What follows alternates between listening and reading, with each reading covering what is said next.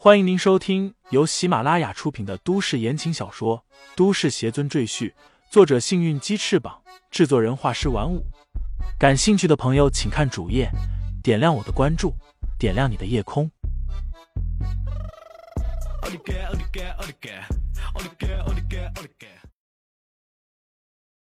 第二百章，一本日记。孩子们依然意犹未尽。金秀帮李承前解围道：“行了，他累了，孩子们明天听吧。”说罢，把孩子们都赶走了。他们还真听你的话。李承前和金秀在寨子里散步，母四就跟在不远处，握着苗刀，紧盯着李承前的后背。金秀道：“我是圣女，他们都尊重我。”他拿出相机来。道这个你还没教我怎么用呢。很简单。李承前手把手教金秀如何使用相机，金秀很聪明，很快就学会了。他兴奋的拿起相机，有模有样的对着李承前咔嚓一声照了一张相。他笑道：“这是回报你昨天偷偷给我照相。”他低头看着相机，嘴角一撇，似乎不太满意的样子。道本人比照片好看啊，是我没照好吗？算了，就这样吧。金秀拿着相机四处照相，寨子里的人一脸诧异的看着他，不知道他在干什么。大约照了几十张照片，金秀停下来翻看着相机里的相片，他嘴角一翘，笑道：“等我老了进入圣灵阁的时候，我就把相机带上，到了那边之后就翻出来看看。”李承前听罢，心里满不是滋味。想到之前还有那么多无名无姓的圣女们死在蛇妖的手上，他就更加痛恨那只蛊惑人心的蛇妖。如果我修为尚在，定将他斩成数段。李承前在心里恨恨的想着。忽然想起妖女的事情来，李承前问道：“金秀姑娘，你知道谁还认识上一届的圣女？”她还有没有亲人朋友？我想打听一下关于这个相机主人的事情。金秀想了想，道：“他的家人都死掉了，他也没有后代。不过，我可以带你去个地方，那里说不定有你朋友的线索。”说罢，领着李承前来到了一个小木屋前，让母次打开门之后，李承前看见里面摆了四五个大木箱子。你们外来人的东西都被收集在这里，你可以去翻一翻。金秀道：“当初这个相机就是我阿哥从这里翻出来的。这些东西的主人都死了吗？”李承前眉头皱起，沉声问道。金秀沉默片刻，道：“应该是的。外来人一旦被抓住，都会就地处死。像你这样还能活下来的很少。”李承前点点头，独自走进木屋里翻找起来。大木箱里大多是遗物。男女都有，有一些年头太久，已经腐烂了。李承前甚至还找到了民国时期的物品。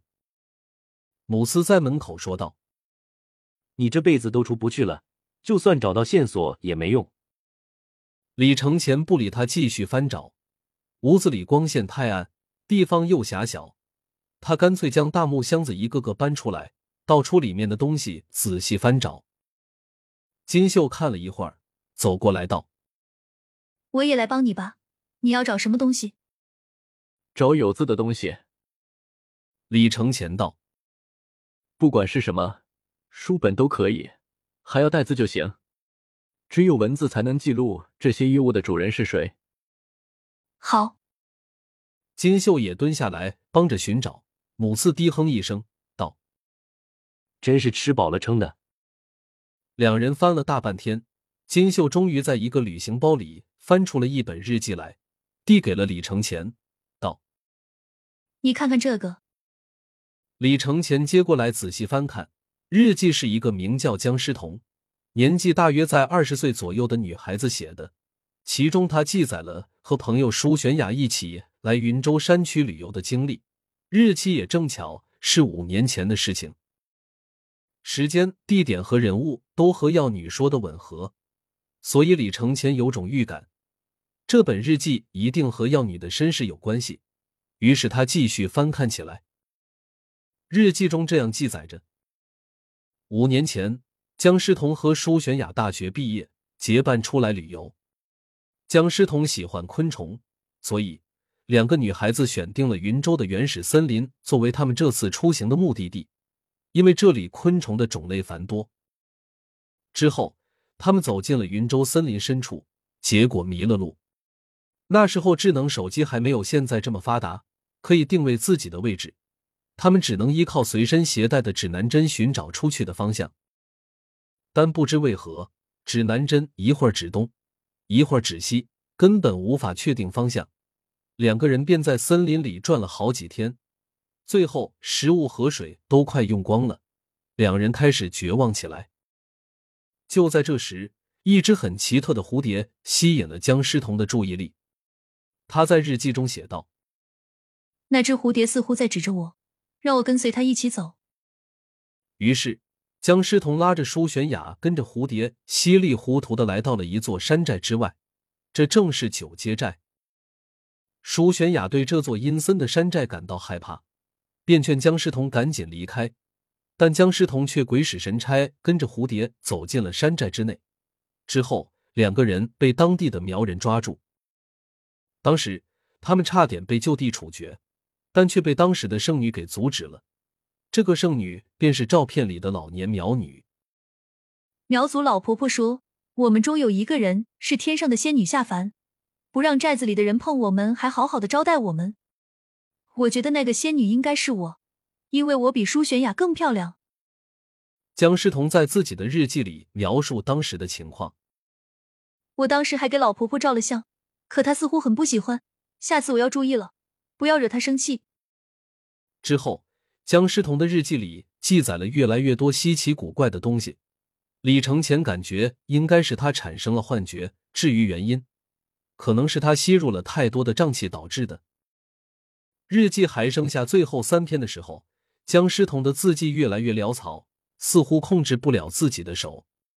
他在日记里写道：“结果出来了，我既然不是仙女，舒玄雅才是。为什么？婆婆说只有下凡的仙女才能活下去，难道我要死了吗？不，死的人应该是舒玄雅。”李承前看着日记沉吟道：“舒玄雅是仙女下凡，仙女是什么？”他接着看下去，哈哈，我太聪明了，我骗了舒玄雅。江诗彤似乎已经疯了，他的字迹极其潦草，李承前勉强能认出一大半来。大致的意思是江诗彤骗了舒玄雅，告诉他，因为她不是仙女下凡，所以要被处死。舒玄雅害怕了，便在江诗彤的帮助下连夜跳墙逃走。山寨的人发现有人逃走。便派人去追，但回来的人说舒玄雅掉进了山崖下摔死了。现在我是仙女了，我能活下去了。这是江诗彤日记最后的记载，后面全是空白。李承前合上日记，脸色阴沉。江诗彤为了活下去，出卖了自己的朋友，但看样子他后来似乎也死了，真是讽刺。不过。李承前依然还是不能确定，舒玄雅到底是不是药女，又或者说药女其实是江诗彤。听众朋友们，本集已播讲完毕，欢迎订阅专辑，投喂月票支持我。你的微醺夜晚，有我的下集陪伴。